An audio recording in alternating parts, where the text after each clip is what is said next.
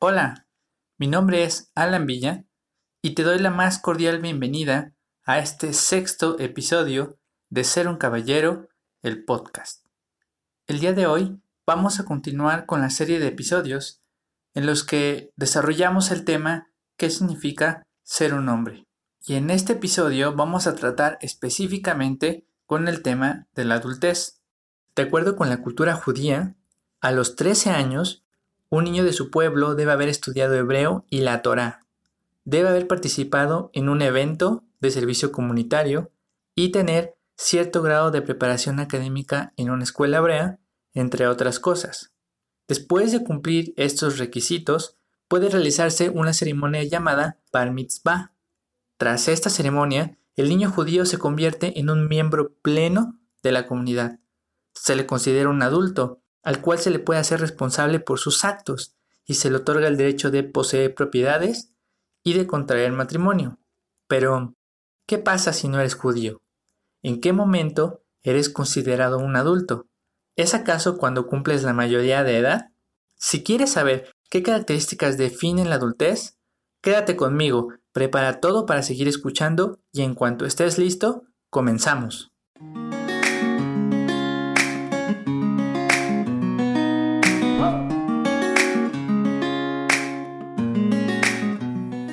En el episodio anterior hablamos de que después de la pubertad, esto es alrededor de los 13-14 años, nuestros cuerpos están completamente capacitados para la reproducción, alcanzando la madurez biológica. Si aún no has escuchado este episodio, te invito a que lo escuches y podemos retomar la charla después de esto. Bueno, pues al terminar la pubertad, y si todo el proceso de desarrollo ocurrió adecuadamente, tenemos la madurez biológica. Sin embargo, esto por sí solo no es suficiente para considerarnos adultos. Para obtener tal categoría es necesario desarrollar ciertas cualidades y cubrir algunos requisitos sociales. Pero, ¿cuáles son estos? Para entender la respuesta a esa pregunta es necesario revisar algunos puntos. Primero, la adultez es una etapa de la vida humana en la que se alcanza un estado de madurez física, psicológica y social. Como recordamos al inicio, la madurez física se alcanza después de la pubertad, y esto es un hecho médicamente reconocido. No obstante, la madurez psicológica y social no están tan detalladamente especificadas, porque dependen de muchos factores, como la religión, el contexto social, la cultura, la etnia, la ubicación geográfica y la época, entre otros factores. En ese sentido, es que la madurez psicosocial no está tan precisamente determinada como la madurez biológica. Ahora, de acuerdo con un artículo publicado en 2017 en la Enciclopedia de Investigación de Oxford, en los tiempos medievales, es decir, siglos atrás, a los adolescentes y a los adultos se les asignaba una identidad y un rol social en una forma muy concreta. Esto significa que se les decía exactamente cómo tenían que comportarse si eran adolescentes o si eran adultos. En ese entonces, el estatus social y los vínculos de parentesco con los que nacías establecían claramente los roles de los adultos. Por ejemplo, tiempo atrás, solo las clases sociales altas tenían acceso a la educación, así que ejercer una profesión era un privilegio reservado. Además de esto, las estructuras jerárquicas eran más marcadas y era muy difícil escalar socialmente a través de estas estructuras jerárquicas. Así que el código de conducta era muy marcado en aquellos tiempos. También, las sociedades que tienen fuerte herencia religiosa tienen los roles bien definidos aún en la actualidad, como es el caso de los judíos, por ejemplo, que después de celebrar el bar mitzvah y cubrir con ciertos requisitos relativamente bien establecidos, un niño se convierte en adulto. Sin embargo, recientemente los científicos corroboraron que el grado en que la sociedad dicta los roles de los adultos ha cambiado enormemente.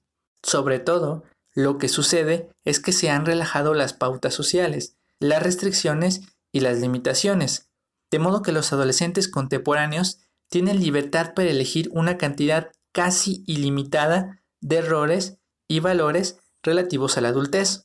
Por estas razones, los desafíos para definir específicamente en qué consiste la adultez son más grandes que nunca. Y esto, por supuesto, también tiene un gran impacto en la construcción de nuestra masculinidad. Para hacer frente a este importante reto de definir las características necesarias para construir una adultez saludable, se formó en Estados Unidos un grupo de expertos conocido como el Panel sobre las transiciones a la adultez en países desarrollados. Este grupo de expertos determinó que como adultos, tanto hombres como mujeres tenemos cinco roles fundamentales, es decir, cinco papeles que tenemos que cumplir.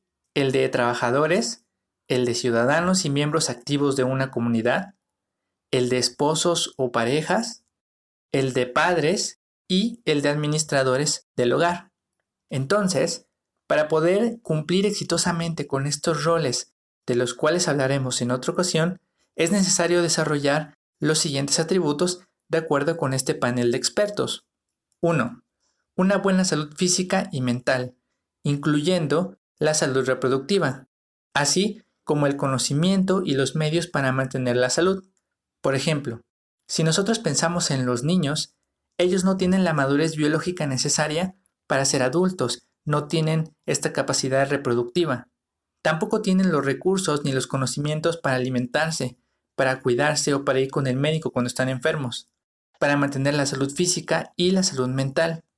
Sin embargo, un adulto ya debe de ser capaz para poder mantenerse en este estado de bienestar, en este estado de madurez, tanto física como mental.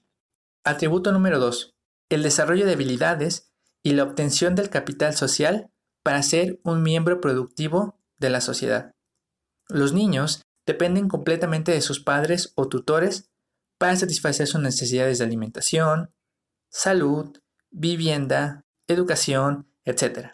Así que es esencial que aprendan las habilidades y se relacionen con las personas que sea necesario para alcanzar la independencia financiera de los padres. El atributo número 3 es la adquisición de valores prosociales y la habilidad para contribuir en el bienestar colectivo como ciudadano y miembro de una comunidad.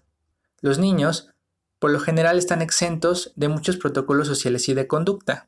Por ejemplo, no se espera que los niños cumplan con protocolos funerarios o que antepongan las labores comunitarias a sus propios intereses.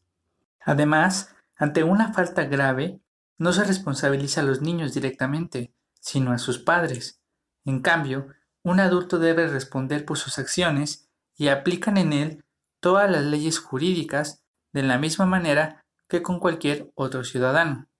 Esto quiere decir que de un adulto se espera que siga cierto comportamiento y que cumpla con ciertos protocolos de buena convivencia, mientras que con los niños la sociedad es un poco más tolerante y es más flexible respecto a estos protocolos.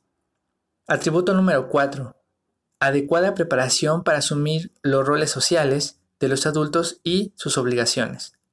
Esto significa que para ser considerado un adulto en plenitud, se necesitan demostrar las habilidades necesarias para cumplir con el rol de padre, el de esposo, de trabajador y de administrador del hogar.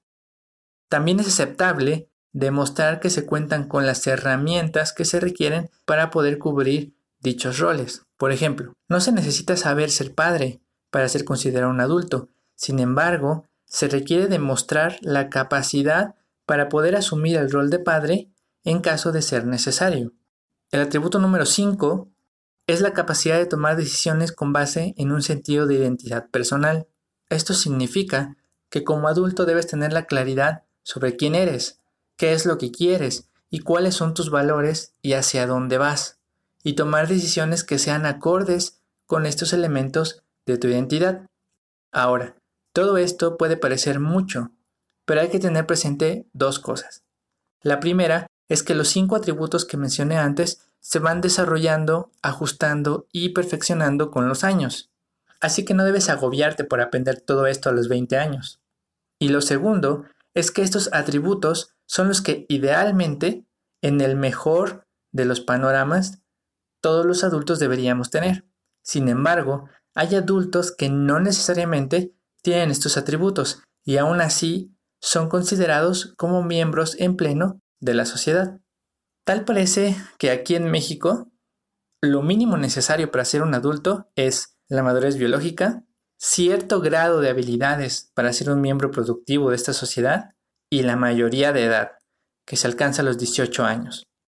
Sin embargo, creo que son claros los problemas que enfrentamos, porque algunos no se preocupan por desarrollar los otros atributos, no se preparan para ser buenos padres y buenas parejas, no se preocupan por el bienestar social, sino que solo buscan el beneficio propio, y no adquieren principios y valores sanos que dirijan su conducta, sino que se comportan de acuerdo con los cambiantes vientos de sus emociones. Finalmente, es importante señalar que hombres y mujeres seguimos trayectorias diferentes para llegar a la adultez. La sociedad, junto con nuestro entorno económico, político y cultural, determinan los roles que hombres y mujeres hemos de seguir. Y es en este punto que el análisis sobre lo que significa ser un hombre y ser mujer se vuelve tan diverso, las opiniones se dividen y las respuestas objetivas se agotan. Hasta este punto, podemos concluir que para ser hombres debemos pasar por varios procesos de desarrollo físico, psicológico y social, que comienzan con el desarrollo del sexo biológico masculino y terminan con el desarrollo de los cinco atributos mencionados. En ese proceso es que nos formamos como hombres en el sentido de que hemos dejado de ser niños y nos hemos convertido en adultos. No obstante, aún tenemos que reflexionar sobre cuál es el rol especial que tenemos los hombres. ¿Qué es eso con lo que solo nosotros como hombres podemos contribuir? ¿Qué nos hace diferentes, aunque complementarios, a las mujeres? Todo eso lo vamos a reflexionar en la siguiente parte de esta serie, qué significa ser un hombre. Me gustaría saber cuáles son sus opiniones, dudas y comentarios respecto de todo esto. Para ello me pueden contactar en la página de Facebook Ser un Caballero Oficial México o en mi Instagram alan.villa70. También pueden revisar más contenido en el sitio web www.seruncaballero.com y en el perfil de Pinterest que encuentras como ser un caballero. De mi parte, esto es todo por ahora. Te deseo lo mejor en estos días críticos de la pandemia. Cuídate mucho y quédate en casa. Hasta pronto.